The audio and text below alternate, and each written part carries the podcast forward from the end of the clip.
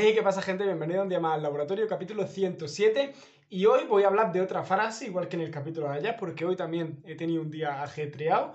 Que bueno, si lo estás viendo justo en el día que lo estoy subiendo, creo que lo habré comentado por historia de Instagram. No lo sé, depende de las ganas que tenga cuando termine. Y nada, eh, os voy a contar otra frase, ¿no? Y me estoy hasta pensando en hacer una serie de, de vídeos, ¿no? Hablando de las frases estas. Bueno, no son frases como estas, son como mantras que yo tengo, ¿no? Y que los tengo apuntados, ¿no? Y es como en lo que suelo basar, ¿no? Mi comportamiento y mis acciones, ¿no? Porque, no sé, es como algo que creo que me define, ¿no? Muchas veces escucho frases, escucho, leo algo que creo que me define y me lo apunto, ¿no? Y porque y intento seguirlo, ¿no?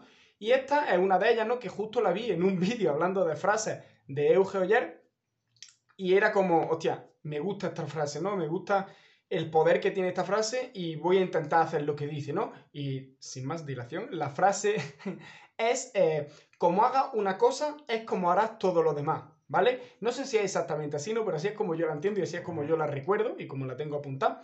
Y bueno, eh, básicamente la interpretación es la siguiente, es las ganas, la energía, la, forma de hacer que, que hagas con una cosa es la mismo que tienes que tener con todo. Es decir, por ejemplo, supongamos que tú estás emprendiendo, ¿no? Y que tu emprendimiento es, pues no sé, cualquier cosa, marketing digital, como siempre pongo el ejemplo de lo que yo hago.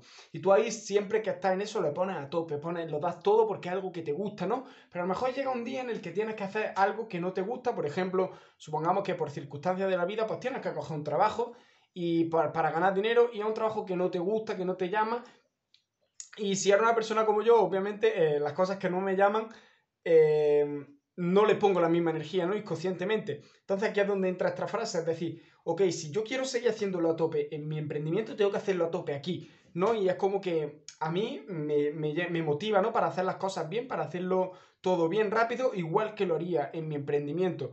¿Por qué? Pues porque si al final puedes coger la tendencia, ¿no? A flojear. ¿Sabes? Si, en una, si no haces las cosas bien en una actividad, puedes, tender, puedes coger esa tendencia, ¿no? Flojear, sobre todo si eres una persona que tiene como dos trabajos a, la vez, ¿no? Como por ejemplo yo ahora en verano que trabajo en el campo con mis padres y por las tardes trabajo en mi emprendimiento, ¿no?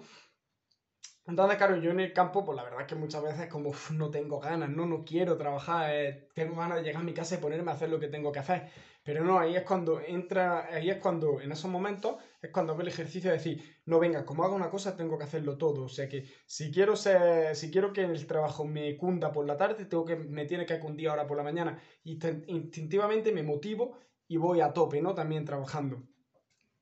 Y bueno, es también una forma de mantener la actitud positiva, ¿no? Para, para esto, ¿no? Para al final pues, conseguir tu objetivo y todo lo que tú quieras. Así que nada, eh, otro capítulo corto, ¿no? Porque ya os digo, voy, tengo, ha sucedido una cosa hoy que, madre mía, eh, y, voy, voy corriendo, ¿no? Haciendo todo lo que tengo que hacer. Así que nada, eh, espero que os guste, decirme por comentarios qué os parece y nosotros nos vemos mañana. Chao.